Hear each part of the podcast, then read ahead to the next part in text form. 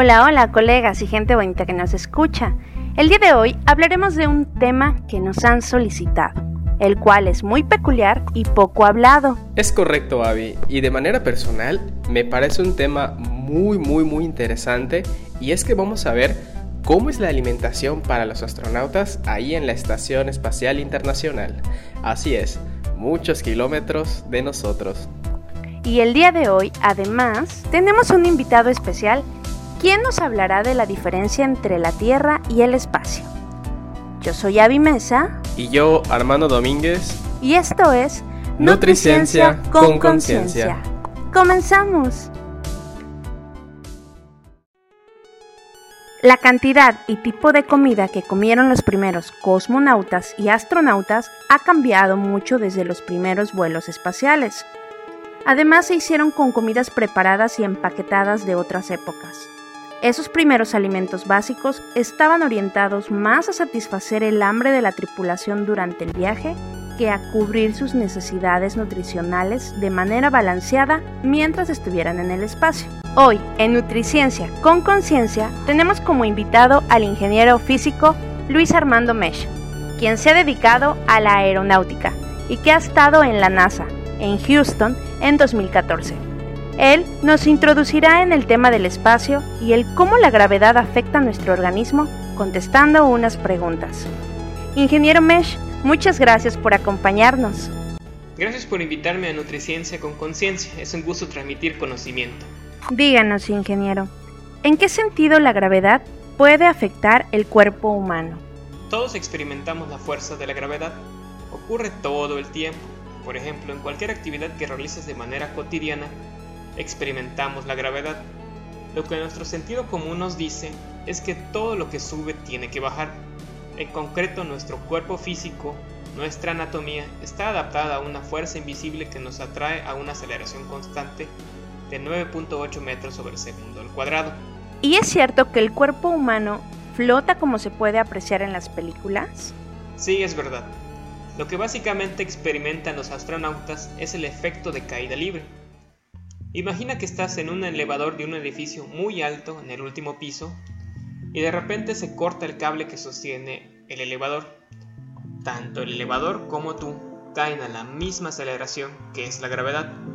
Sería un efecto muy parecido que experimentan los astronautas en el espacio. Ahora bien, en cuanto a la alimentación, ¿qué problemas y diferencias tienen en el espacio los astronautas en comparación con las personas aquí en la Tierra? Analicemos un momento el acto de comer algo sencillo como un sándwich aquí en la Tierra. No parece tan complicado, ¿no? Pero ahora imagina que estamos en un elevador con caída libre y queremos hacer la misma actividad. Por ejemplo, en la Tierra al comer tus alimentos siempre nos quedan algo de migajas.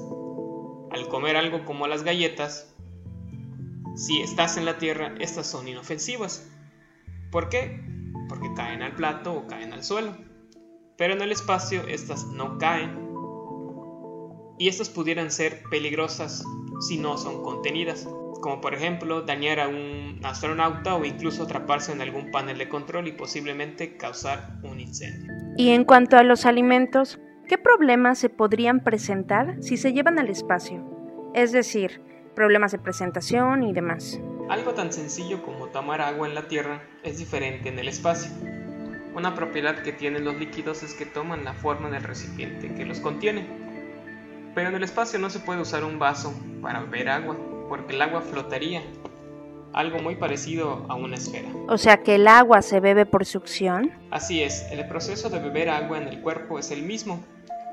Por otras cuestiones, entre ellas la seguridad de la tripulación y la nave, los líquidos deben ser contenidos en un recipiente cerrado y se consumen o se beben por succión para que no existan residuos volando sin control. Genial, es increíble. ¿Y qué implica entonces la preparación de un astronauta para salir al espacio?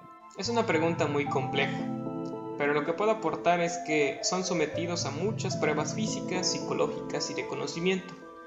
Pero si nos centramos un poco en las pruebas físicas, son sometidos a pruebas extremas donde experimentan la fuerza gravitacional con equipos especializados.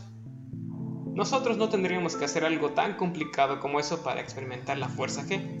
Simplemente tendríamos que subirnos a una montaña rusa y experimentaríamos la fuerza de la gravedad en diferente escala. Una excelente información, ingeniero. Por cierto, una curiosidad. ¿El tiempo del espacio no es lo mismo que el tiempo en la Tierra? La experiencia cotidiana nos invita a pensar que el espacio y el tiempo son entidades absolutamente independientes entre sí. La relatividad general, una teoría que revolucionó los conceptos del espacio, tiempo, gravedad y energía. Pero regresando a tu pregunta, efectivamente, cuando un astronauta vuelve del espacio tras una estancia, por ejemplo, a bordo de la Estación Espacial Internacional, su reloj no marcará la misma hora que la nuestra en la Tierra, aunque ambos relojes sean absolutamente perfectos y a pesar de que la sincronización de ambos haya sido absolutamente precisa y exacta en el momento de su partida. La diferencia entre ambos relojes será ciertamente pequeña, imperceptible, pero estará ahí y será comprobable. El reloj del astronauta se retrasará unos microsegundos al día con respecto al reloj de la persona que está en la Tierra. O sea que no es cierto lo que sale en las películas, que se van al espacio y se conservan un buen mientras aquí nosotros envejecemos. Oh, por Dios, hemos vivido engañados. Bueno, no son precisamente mentiras pero los órdenes de magnitud son diferentes. Tendríamos que viajar a la velocidad de la luz para que exista diferencia de tiempo perceptible. ¡Wow! Mi cabeza está asimilando todo esto. Inge, ¿y cuál es la velocidad de la luz en definición para mortales? Digo, para que tengamos una idea. La velocidad de la luz aproximadamente es de 300.000 km por segundo. Para que tengas una idea, la circunferencia de la Tierra es de aproximadamente 40.000 kilómetros. La velocidad de la luz es constante, entonces le tomaría 0.13 segundos en completar una vuelta a la Tierra. Es decir, la luz daría aproximadamente 7.5 veces la vuelta a la Tierra en un segundo. Agradecemos mucho tu participación, ingeniero Mesh, y esperamos tenerte pronto con nosotros, ayudándonos con ciencia. Gracias por invitarme y hablar de temas que personalmente me agradan mucho. Continuamos con Nutriciencia con Conciencia. Gracias a Avi y Armando. Saludos a la banda. Gracias. Muy bien. Habiendo sabido todo lo anterior, continuaremos ahora con la nutrición y alimentación en el espacio con Armando Domínguez. Adelante, Armando. Gracias, Avi. El cumplimiento de la misión de exploración espacial es clave, pero mucho más importante son las vidas de los exploradores Mantener a los astronautas vivos, alegres y saludables para una misión tripulada a largo plazo ha sido recientemente un área de investigación muy importante. La nutrición ha jugado un papel crítico a lo largo de la historia de las exploraciones, y la exploración espacial no es una excepción. Los exploradores espaciales siempre han tenido que enfrentar el problema de cómo llevar suficiente comida para sus viajes, ya que el espacio de almacenamiento adecuado ha sido siempre un problema. Los alimentos deben ser comestibles durante todo el viaje y proporcionar todos los nutrimentos necesarios para evitar enfermedades y también para ayudar a contrarrestar los efectos negativos del vuelo espacial en el cuerpo humano. Por ejemplo, debido a la microgravedad, los astronautas pierden calcio, nitrógeno y fósforo los líquidos corporales sufren un cambio compartimental que se redistribuye de las extremidades inferiores hacia el tórax y la cabeza. Existe pérdida de la masa corporal y se observa también desmineralización ósea. Hay disminución también de hematócrito que condiciona cambios en el metabolismo de múltiples nutrimentos, cambios endocrinos que afectan el sistema nervioso simpático, así como pérdida de líquidos y electrolitos que generan una disminución del apetito y de los requerimientos calóricos calculados. Por lo tanto, estos nutrimentos perdidos deben recuperarse a través de los alimentos. Los alimentos espaciales generalmente tienen las siguientes características.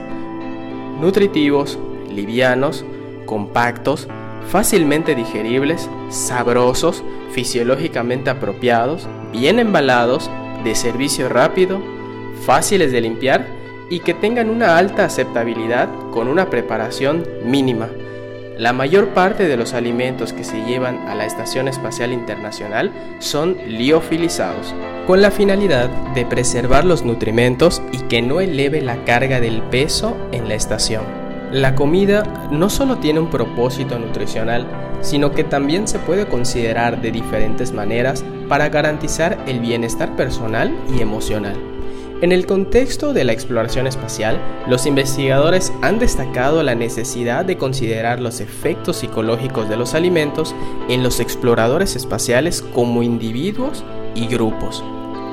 La investigación sobre nutrición y ciencias de los alimentos se superpone con una parte integral de muchos otros aspectos de la medicina espacial y la fisiología, incluida la salud psicológica, el sueño y la ritmicidad circadiana la sensibilidad al gusto y al olor, la exposición a la radiación, los cambios en los fluidos corporales y la cicatrización de heridas y los cambios en el músculo esquelético, sistemas neurosensoriales, gastrointestinales, hematológicos e incluso inmunológicos.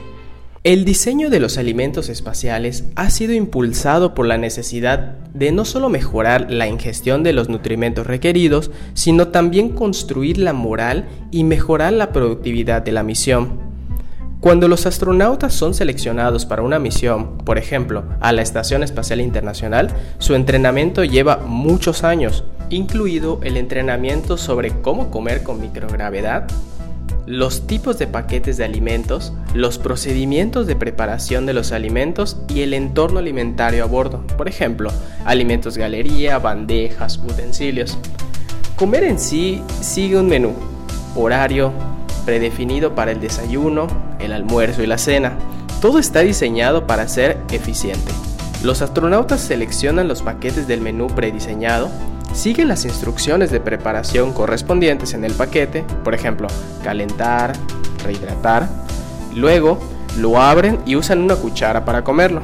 De hecho, mezclar no es una tarea fácil en microgravedad debido al hecho de que múltiples paquetes y piezas flotan, así como la persona.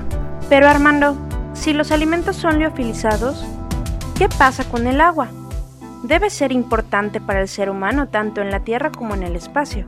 Bueno, ahí les va. Durante los viajes espaciales, el agua debe procesarse para que sea utilizada ya sea como agua potable o para higiene personal, y esta se obtiene por condensación atmosférica o por el proceso del agua de desecho mediante destilación y filtración. La NASA ha creado un sistema que ha sido diseñado durante años que permite reciclar la orina de los astronautas transformándola en agua potable. Así es, reciclar la orina. Para llevar a cabo el proceso se deben de eliminar todas las bacterias y virus que contenga el agua, logrando la purificación. El proceso consta de tres etapas. En la primera, el flujo de agua atraviesa un filtro para retener las partículas de mayor tamaño. Segundo, posteriormente, atraviesa unos lechos que poseen en su superficie sustancias capaces de retener diferentes compuestos orgánicos e inorgánicos. Tercero, finalmente, el agua se trata al interior de un reactor de oxidación catalítica donde son destruidos los virus y bacterias que pudieran haber quedado después del primer filtrado. De esta manera es como se obtiene agua potable que por impresionante que parezca, esta agua que consumen los astronautas es más limpia, más limpia que la que bebemos la mayoría de la gente en la Tierra.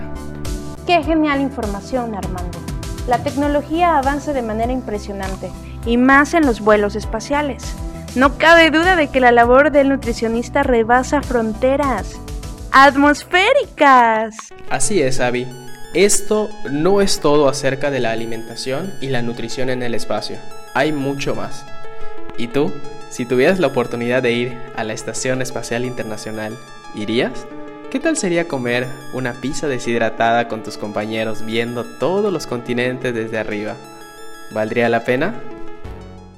Esperamos que haya sido de su agrado y hayan aprendido mucho de este podcast. Asimismo, les recordamos que si ustedes quisieran que habláramos de algún tema en particular, nos escriban el correo nutriciencia con gmail. Y de igual manera, los invitamos a seguirnos en nuestras redes sociales. En Facebook estamos como Avimesa, Nutrición y Ciencia y Armando Domínguez, Nutrición y Salud. Nosotros somos Avimesa, Armando Domínguez. Hasta la próxima.